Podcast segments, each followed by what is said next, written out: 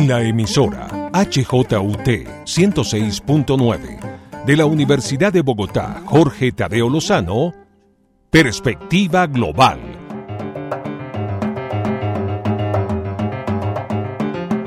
Un análisis a todos los cambios y retos que el siglo XXI le plantea al mundo.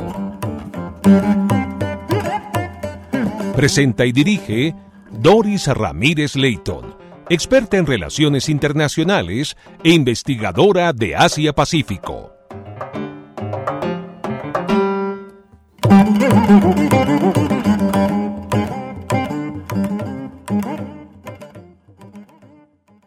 Bienvenidos a Perspectiva Global, programa que analiza las implicaciones geopolíticas, económicas y sociales que impactan al mundo. Y hoy queremos celebrar esos temas que Colombia tiene para destacar en el mundo. Es así como Colombia es uno de los países más ricos en diversidad biológica y cultural en el mundo, con un mosaico de especies y ecosistemas que lo hacen único. Para proteger y conservar gran parte de toda esta riqueza, existen 64 áreas protegidas de carácter nacional administradas por Parques Nacionales Naturales de Colombia. Los parques naturales de Colombia son claves para regular el ciclo del agua, proteger la biodiversidad del país y combatir los efectos del cambio climático promover la bioeconomía y el ecoturismo son algunos de los desafíos que enfrenta, que enfrenta el gobierno nacional y la cooperación internacional en la lucha contra la deforestación en ecosistemas estratégicos. Esto lo he tomado de la página web de Parques Naturales de Colombia, escrito por Jimena Borré. Para hablar de este tema, tengo hoy un invitado muy especial. Se trata del investigador Fernando Urbina Rangel, quien ha dedicado su vida a la investigación antropológica, al contacto directo con las etnias aborígenes. Ha recogido importantes tradiciones de los sabedores huitotos y muinanes que habitan la Amazonia colombiana. Igualmente ha dedicado se ha dedicado al estudio del arte rupestre y los mitos ancestrales de la Amazonia colombiana. Muchísimas gracias, Fernando, por aceptar esta invitación y muchísimas gracias por tu tiempo en perspectiva global. Eh, agradezco profundamente, eh, mi querida Doris, esta invitación, lo mismo que a la radio cultural de la Universidad Jorge Tadeo Lozano, que es, entre otras cosas, mi preferida. Y estoy encantado de poder eh, responder y, comentar algunas de estas cuestiones que he trabajado durante mucho tiempo, ya prácticamente desde 1965, que me vinculé por primera vez a la investigación entre comunidades amazónicas. Bueno, olvidaba eh, comentar que Fernando Urbina Rangel eh, tiene pues muchos libros en su trasegar por todo este tema de la Amazonia colombiana. Uno de esos libros se llama Amazonia, Naturaleza y Cultura. Es realmente uno de esos libros icónicos que eh, lo ha editado ya varias veces el Banco de Occidente. Este es un tema igualmente pues, muy complejo, es propio realmente de los estudiosos de estos temas, pero es muy interesante que tanto en Colombia como en otras partes del mundo eh, conozcan estos parques tan importantes y bellísimos que tenemos en Colombia. Y para iniciar, Quisiera preguntarle, Fernando, sobre la importancia del arte rupestre en Colombia y sobre todo en sus importantes investigaciones sobre este tema. Bueno, Doris, en, realidad el arte rupestre, por fortuna, empezó a tener una gran eh, importancia, pues, eh, en los últimos años, especialmente a partir de los descubrimientos en la serranía del Chiribiquete. Esto, mm, pues, eh, destapó, por decirlo así, a nivel mundial la importancia de este tema en Colombia, puesto que allí en el Chiribiquete se encontraron algunos de los murales, en primer lugar muy numerosos y en segundo lugar gigantescos, pues, y en un estado de conservación extraordinario. Entonces, eh, gracias a la extraordinaria labor llevada a cabo por Carlos Castaño, arqueólogo de la Universidad de los Andes, quien siendo director de parques nacionales se empeñó en hacer de la serranía del Chiribiquete un parque nacional. Lo logró y después de por lo menos 30 años de trabajo, pues continuo, finalmente alcanzó a que la UNESCO eh, lo declarara patrimonio eh, cultural y natural de la humanidad. Entonces ya con ese reconocimiento, la gente empezó a mirar con un poco más de detalle, ya no solo Chiribiquete, sino el arte rupestre en Colombia en general. Y eso nos benefició pues a todos los que hemos venido estudiando este tema, que siempre había sido un tema muy marginal en los estudios de arqueología y en los estudios de, las culturas prehispánicas, pues, en fin. Y todo ello dio como resultado, pues, una explosión de publicaciones y de investigaciones laterales que se vienen realizando y sobre todo eh, dio un dato de una importancia realmente capital. Y es que el arte rupestre era considerado un arte del pasado algo que se hacía antes, mucho antes. Hasta confundirse prácticamente con la aparición del ser humano. Ya vamos en que los neandertales hacían arte rupestre. Nuestros parientes, los neandertales, cuyos genes tenemos en poca cantidad, pero los tenemos los Homo sapiens sobre todo los que no seamos subsaharianos. Bueno, esos son tecnicismos eh, complicados de, explicar, pero el hecho es que se creía eso siempre, que el arte rupestre era una cosa del pasado, sobre todo por el enorme influjo del arte rupestre europeo. Piensen ustedes en el arte de Altamira, arte paleolítico, cuyos eh, descendientes pues eh, se diluyeron en 14.000 y más años de historia, pues el arte paleolítico en Europa tiene una antigüedad supremamente alta. Se han encontrado eh, obras que datan ya de 70.000 años, ¿no? 60.000 años, 40.000 años, en fin.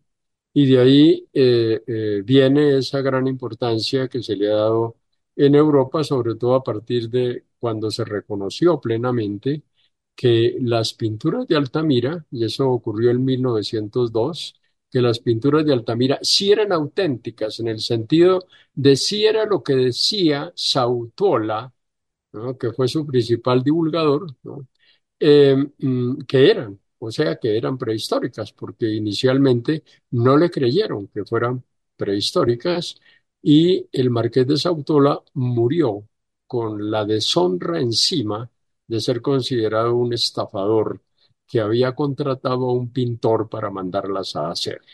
Eso eh, ocurrió. Entonces todo eso ha creado ese marco general de pensar que el arte rupestre es una cosa simplemente del pasado y del pasado más remoto. Pues resulta que en el Chiribiquete hay arte rupestre actual. El dato que tenemos, al menos el que yo tengo, fue el producto de un acontecimiento muy colombiano que permitió saber cómo el arte rupestre se sigue haciendo en el Chiribiquete.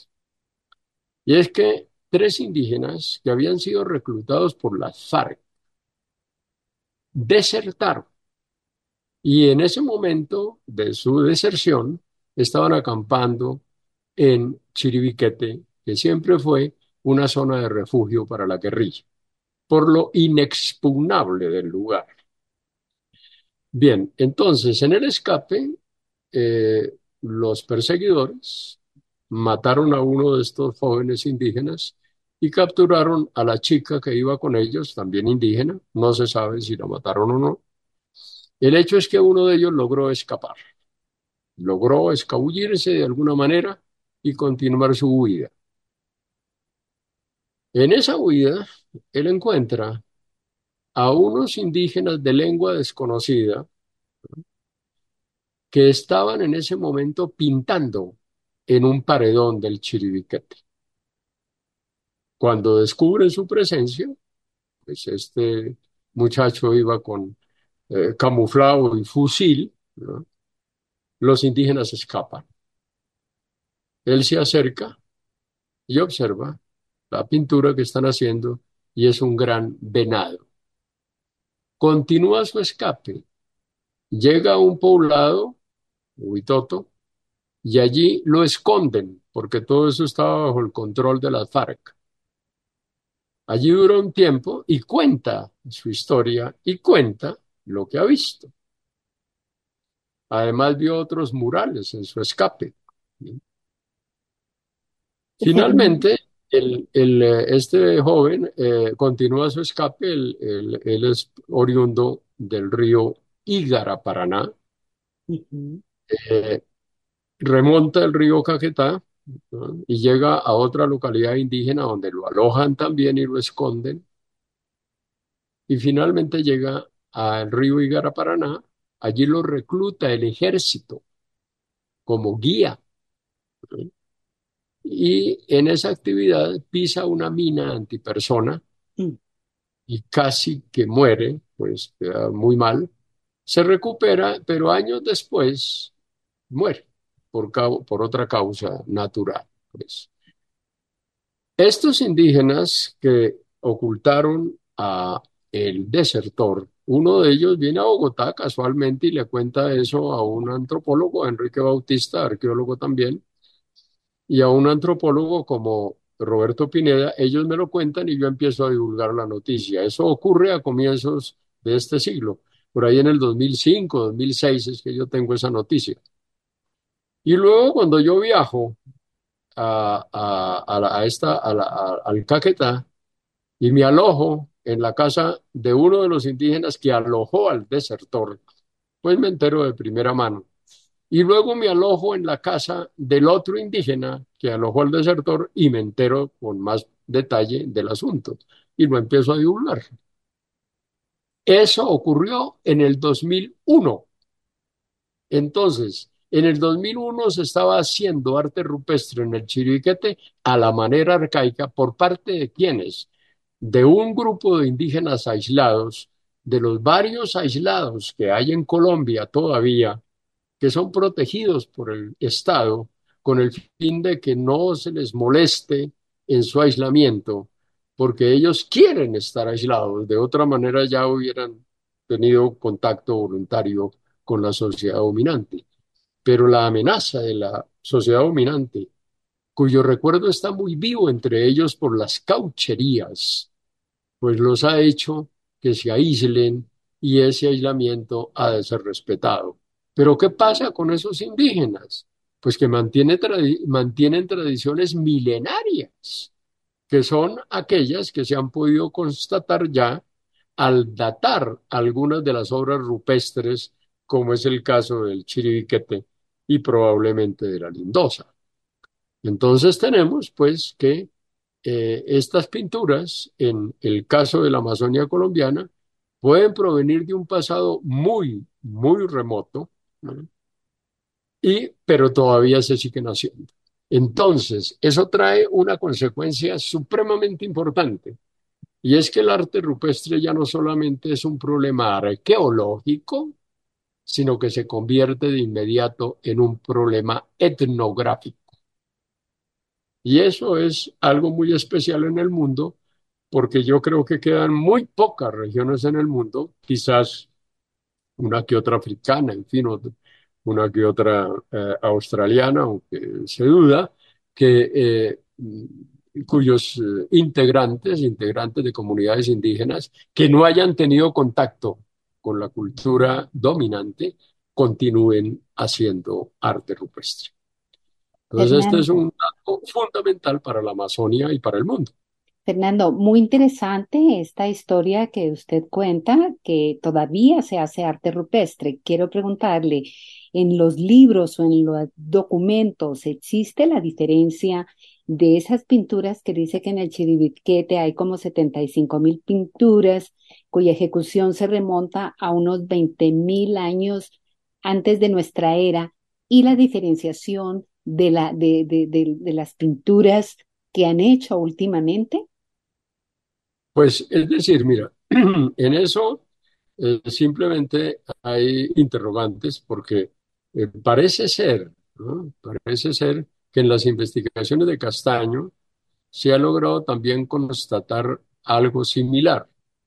Eh, alguna vez oí por parte de alguno de los integrantes de esas expediciones que ha hecho Castaño al Chiribiquete, para recoger más datos y, inventariar más murales y pinturas, mm, alguna vez escuché que habían fotografiado un mural y que tres años después lo habían vuelto a fotografiar y aparecían ahí unas pinturas que no estaban en las primeras fotografías, siendo el mismo lugar, exactamente el mismo sitio, el mismo sector del mural que habían fotografiado antes. Entonces parece ser que hay una plena constancia, pues, de que hay arte rupestre actual en el Chiribiquete. Ahora, que hay aislados en el Chiribiquete, eso sí sabe desde hace mucho tiempo. En mis contactos con las comunidades indígenas del Caquetá, ellos me contaban que había contacto con, esos, con esas personas, con esos grupos aislados, ya no solamente en la parte norte del río Caquetá, o sea, en la banda norte, sino también en la banda sur, y que a veces intercambiaban con ellos. De hecho, en el 88, 1988, cuando yo pretendí ir al Chiribiquete por, eh, desde Araraquara, propiamente desde arriba de desde Guaymaraya, los abuelos me dijeron que, era, que, que, que, si yo iba, pues iba solo, pero que ellos no iban a autorizar a nadie para que me acompañara, porque ese sitio era un sitio que debía respetarse, que la gente estaba ya eh, tranquila, que había aislados, y que además de eso ellos no manejaban la brujería que ellos manejaban, y que por lo tanto era un sitio para ellos, para los que fueran, especialmente peligroso. Entonces los abuelos me dijeron eso, me dijeron, bueno, va pero solo, aquí ninguno lo va a acompañar porque nosotros no lo autorizamos. Entonces, eso se sabía de tiempo atrás. En mi último trabajo de campo que se hizo hace unos seis meses, estuve explorando el río Sainí, que es un río que cae al Caquetá un poco antes de la boca de entrada del cañón de Angosturas, que es un cañón eh, eh, que queda a unos 80 eh, kilómetros más o menos de Araraquara, del cañón de Araraquara.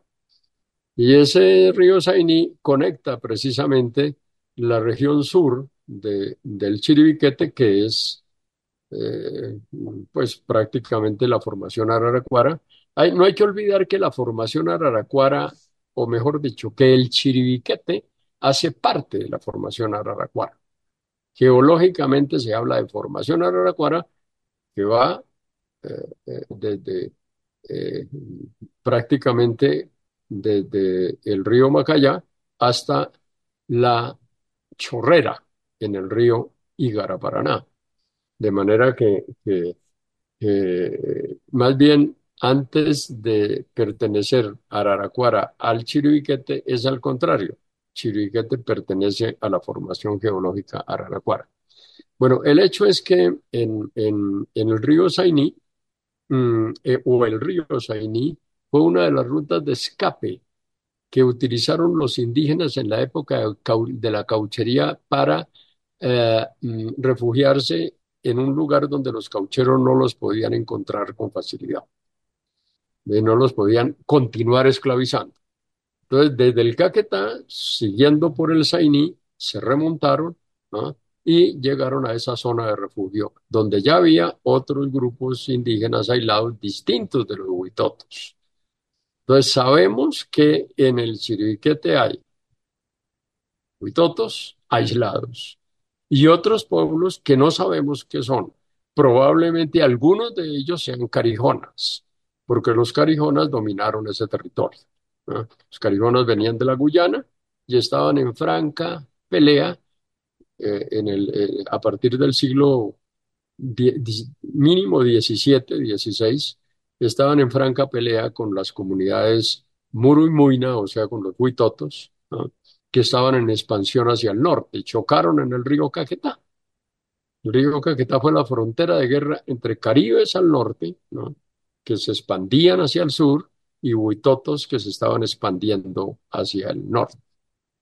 Entonces, la frontera de guerra fue el río Caquetá y tengo anécdotas magníficas de esa confrontación, entre otras cosas, algo absolutamente maravilloso. Y es que dos de estas tribus que guerreaban, una caribe, o sea, carijona, y otra muruimuina, o sea, huitoto, eh, guerrearon y fueron capaces de hacer una alianza y hacer la paz. Al punto de que hoy día los huitotos hacen baile de carijona, que es el baile de la paz.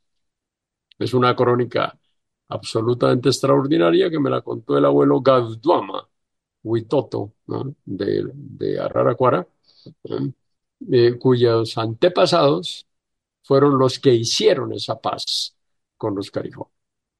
Pues mm, entonces, todo eso es, es una maravilla, pues, y todo eso en cierta medida tiene que ver también con el arte rupestre porque hay un fenómeno supremamente interesante, ¿no? Y es que en la región donde se llevó a cabo fundamentalmente esta confrontación, la mayoría de las representaciones humanas de arte rupestre, pues, o en arte rupestre, en los grabados, representan hombres sentados. Y es que uno se sienta para hacer la paz y se levanta para guerrear. Entonces es bien interesante eso y eso es lo que estoy trabajando en la actualidad en una exposición que la quiero convertir en pues prácticamente mi legado intelectual, en el sentido de, que en ella van a confluir eh, anteriores investigaciones y estas nuevas sobre la paz, que me interesa muchísimo, pues, dar a conocer, porque es algo que puede servir de ejemplo a los colombianos en el conflicto en que estamos inmersos. Sí se puede hacer la paz a pesar de, que se haya guerreado durante tres siglos, como lo hicieron Huitotos y Carijones. Pues muy interesante, Fernando. Yo creo que eh, para aprovechar esta cortedad de tiempo em, y en otra ocasión seguramente estará de nuevo aquí en este programa para que nos cuente esa historia que le ha contado el, el maestro Huitoto será muy interesante, pero ahora quisiera ir muy rápidamente. Sé que estos temas no son rápidamente, pero el otro tema eh, de gran investigación de usted son los mitos como bases de la cultura. ¿Qué pues podría comentarnos sobre ese tema tan extenso y, bueno, un resumen de cómo trabaja los mitos con los indígenas? Bueno, pues mira, la, la, relación ha sido fundamentalmente muy personal con algunos de estos sabedores, ¿no?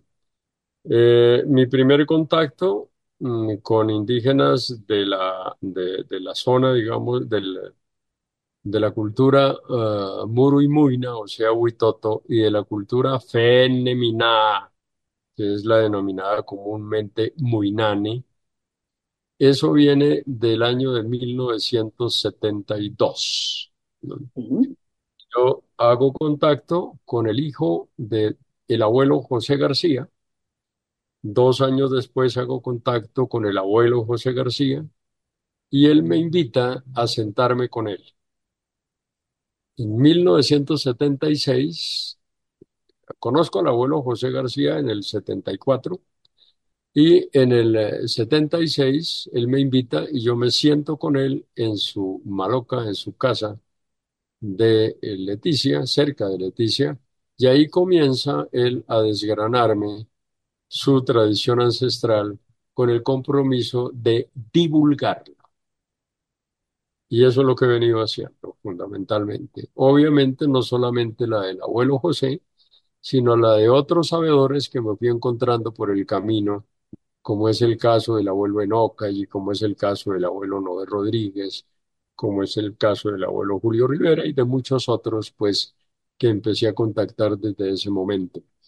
Ahora, lo, lo, lo extraordinario de esos encuentros con estos abuelos, cuando ya se entra en plena confianza con ellos, cuando ellos detectan que el interés que uno siente no es superficial, sino que es un compromiso vital que uno ha adquirido con estas culturas y con estos conocimientos, entonces le van entregando cosas que son realmente bien fuertes, bien profundas mm, y que no se logran en un primer y superficial contacto.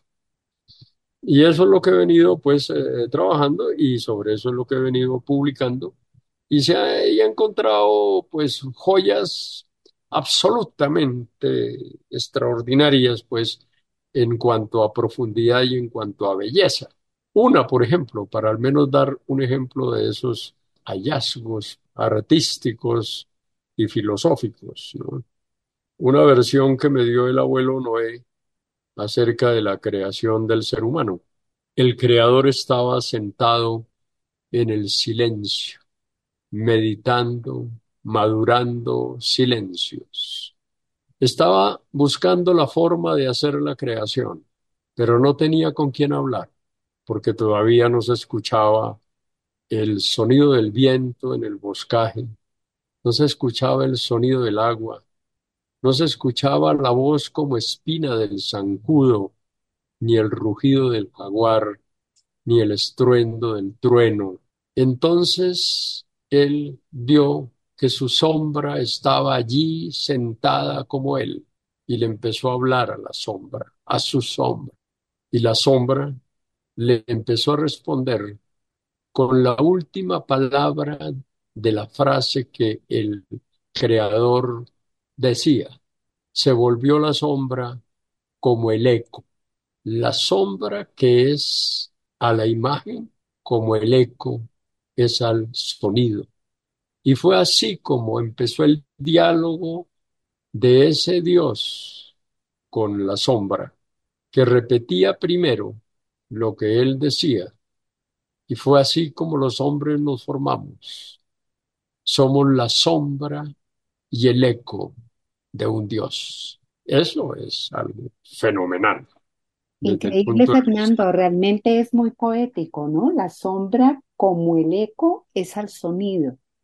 Es maravilloso, Fernando, de verdad que eh, lo invito desde ahora para que nos acompañe en otras ocasiones, porque la verdad quedan muchos temas por tratar con usted y también es interesante contarle a nuestra sintonía que Fernando Urbina Rangel pues ha llegado a tener una confianza muy importante con los mm, indígenas. Y eso hace que Fernando sea pues francamente un repertorio impresionante de todos los saberes de nuestros indígenas y que yo creo que los colombianos debemos aprovechar a Fernando en sus escritos y en esta entrevista de viva voz para que nos siga comentando sus experiencias tan interesantes, Fernando.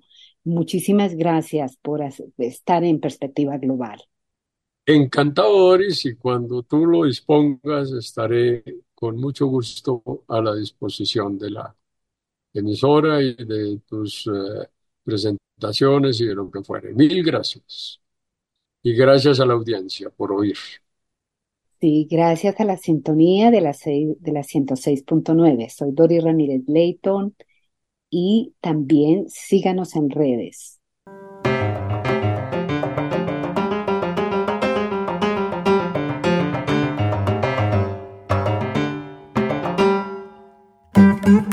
En la emisora HJUT 106.9 de la Universidad de Bogotá, Jorge Tadeo Lozano, Perspectiva Global.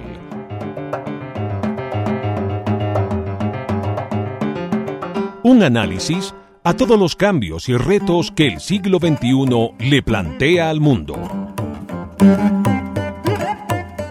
Presenta y dirige Doris Ramírez Leighton, experta en relaciones internacionales e investigadora de Asia-Pacífico.